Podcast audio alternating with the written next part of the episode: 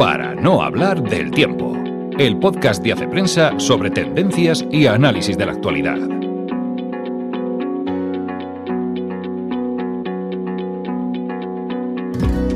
Hola amigos, una semana más nos encontramos en el podcast de Hace Prensa. Soy Ana Sánchez de la Nieta y en este programa vamos a hablar de un informe que ha elaborado Fernando Rodríguez Borlado sobre la salud mental de los jóvenes. Vamos a hablar de un interesante artículo de Luis Daniel González que nos da algunas claves de cómo leer a los autores del pasado. Y también vamos a hablar de la polémica que se ha montado a raíz del nacimiento de un partido feminista en España.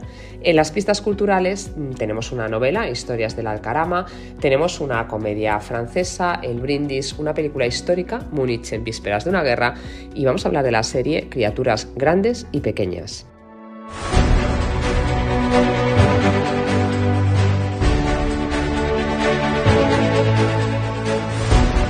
La juventud del primer mundo está pasando por una crisis anímica. Así de contundente se muestra Fernando Rodríguez Borlado en el artículo que publica esta semana en Hace Prensa y que lo hace después de haber estudiado algunos informes que precisamente investigan y han hecho una estadística sobre la salud psíquica de nuestros jóvenes. De los datos se desprende que aunque no ha crecido el número de suicidios, sí que ha crecido, por ejemplo, el número de autolesiones y sí que crecen de una manera importante los trastornos, por ejemplo, de depresivos o los trastornos alimentarios es lo que él dice, lo que denomina ¿no? una juventud anémica y en el artículo eh, analiza algunas de las causas de esta anemia de la juventud, esta anemia que sobre todo, ya digo, afecta en el terreno de la salud mental. Por supuesto, está la pandemia, está la precariedad laboral, pero está también el exceso de pantallas, está también el uso y abuso de algunos productos culturales, desde series hasta música que podrían estar afectando a la salud mental de nuestros jóvenes. Como dice Fernando Rodríguez Borrado, es un artículo largo que os aconsejo que leáis porque tiene multitud de fuentes y de referencias. El ser conscientes de esta crisis, de esta anemia, es ya un primer paso para solucionar el problema. Así que, así que bueno, hay que ser eh, optimistas dentro de esta luz roja que se enciende en relación a la salud mental de los más jóvenes.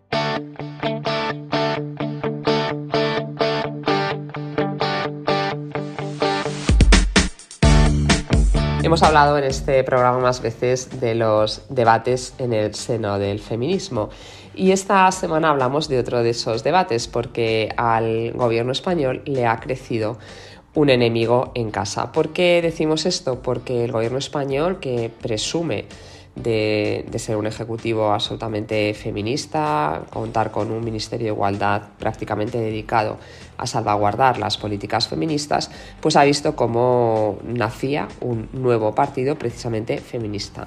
Eh, feministas eh, al Congreso pretenden conseguir presentarse a las próximas elecciones generales y conseguir alguna representación. ¿Y por qué quieren conseguir esta representación? Porque se sienten absolutamente huérfanas y desprotegidas, a pesar de que, ya digo, en España gobierne una coalición que se, se autodenomina feminista. Sin embargo, estas cinco mujeres que presentaron el partido feministas al Congreso piensan que esta defensa es solamente de boquilla y que realmente el gobierno español no está defendiendo los, las reivindicaciones y los derechos de las mujeres. En su punto de mira y en la diana está la ley trans, una ley pues muy polémica y que estas feministas y se sienten avaladas y respaldadas por muchísimas feministas más piensan que deja de lado a las mujeres y que además el subrayado en los aspectos de género y el hacer irrelevante el sexo biológico pues a quien perjudica es precisamente a las mujeres. Este partido también se muestra muy firme en su defensa de la abolición de la prostitución, en su negativa a los vientres de alquiler y en su lucha contra la objetivización de la mujer. Como hemos dicho otras veces, bueno, es un debate muy interesante en el seno del feminismo y que, bueno, que nos hace ver cómo las cosas no son blancas y negras, sino que hay muchas maneras de defender esta, esta igualdad necesaria y estos derechos de las mujeres.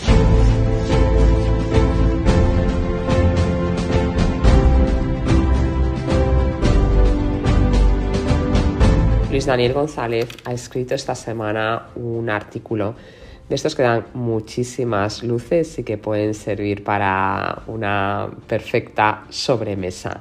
Explica cómo la sociedad actual es muy severa con el pasado y de ahí toda esa tendencia a cancelar autores de otros siglos y muy acrítica con nuestro tiempo. Todo lo que decimos hoy nos parece positivo.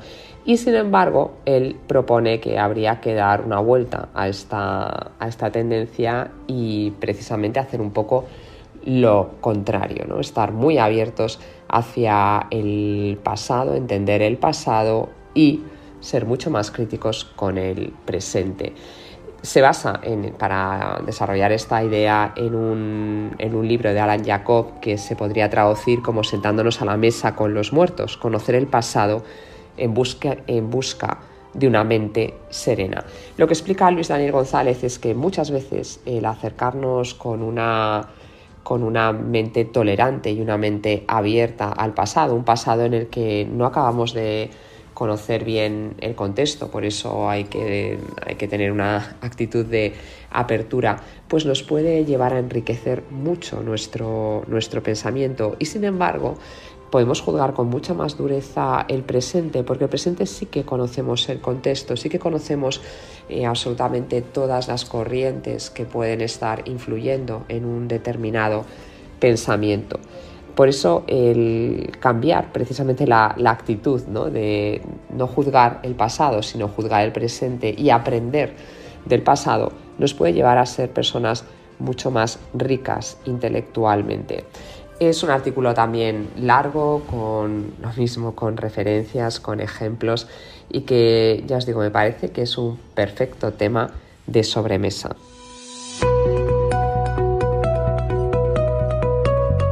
Pistas culturales para el fin de semana.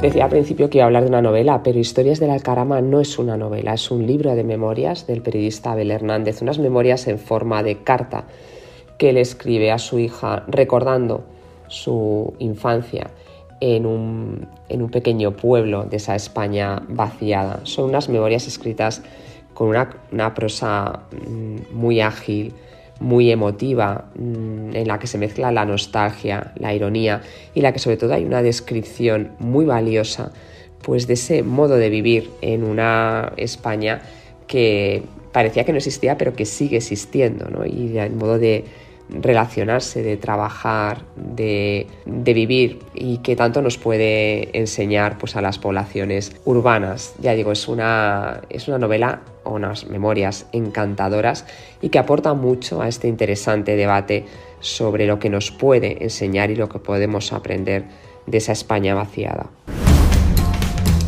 A tu hermana le haría mucha ilusión que dijeras unas palabras el día de la boda. Joder, esto no lo he visto venir. Y eso que llevo tres meses mentalizándome para esa pesadilla de boda. La iglesia, el cóctel y lo peor de todo, la conga.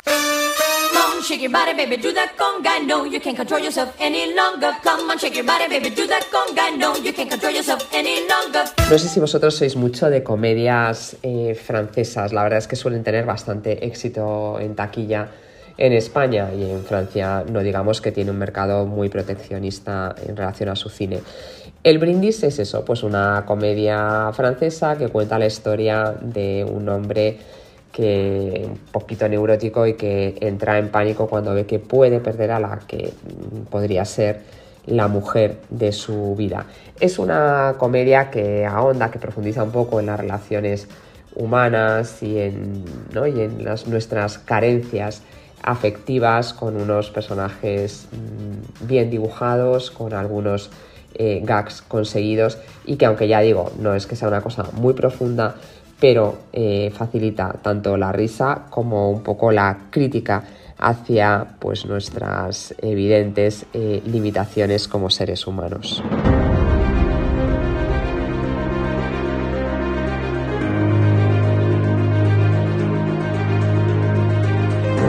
Y si no estás en mood de comedia y quieres algo más serio, Múnich en vísperas de una guerra puede ser una buena apuesta para este fin de semana. La película que se ha estrenado en Netflix es una película de corte histórico y que utiliza un recurso conocido pero eficaz, que es acercarse a la gran historia, en este caso a la Segunda Guerra Mundial, desde la perspectiva de personajes secundarios. En este caso se trata de la conferencia de Múnich en septiembre de 1938 y en el fondo el objetivo era parar la expansión de los nazis. Es una película bien interpretada en la que destaca además la presencia de Jeremy Irons. Es una película con unos buenos eh, valores de producción, rodada con fuerza, con vigor, mucha parte de ella eh, cámara en mano, lo que le da un tono muy cercano. Y es una película muy bien documentada, aunque no todo es 100% histórico. Pero en cualquier caso, es uno de esos productos que, nos, que además de entretener, nos enseña mucha historia. Los animales son lo más fácil. Tratar con la gente es. ¿Qué te parece? Mi hermano, quiero decir. Tiene sus incoherencias. ¿Incoherencias? Es un lunático. ¿Verdad que sí, Tricky? ¿Y tú cómo estás, pequeño? Oh, querido, creo que se acuerda de usted.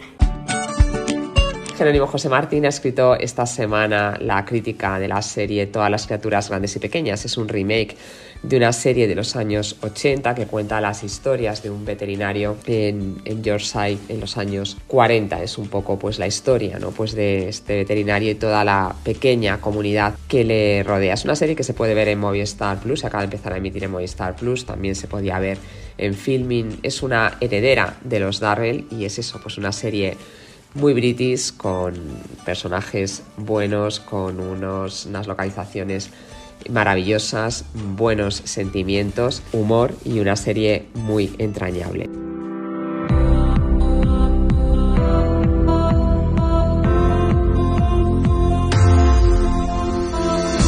Y esto es todo amigos por esta semana. Tenéis más libros, más películas y más temas en la web de Hace Prensa.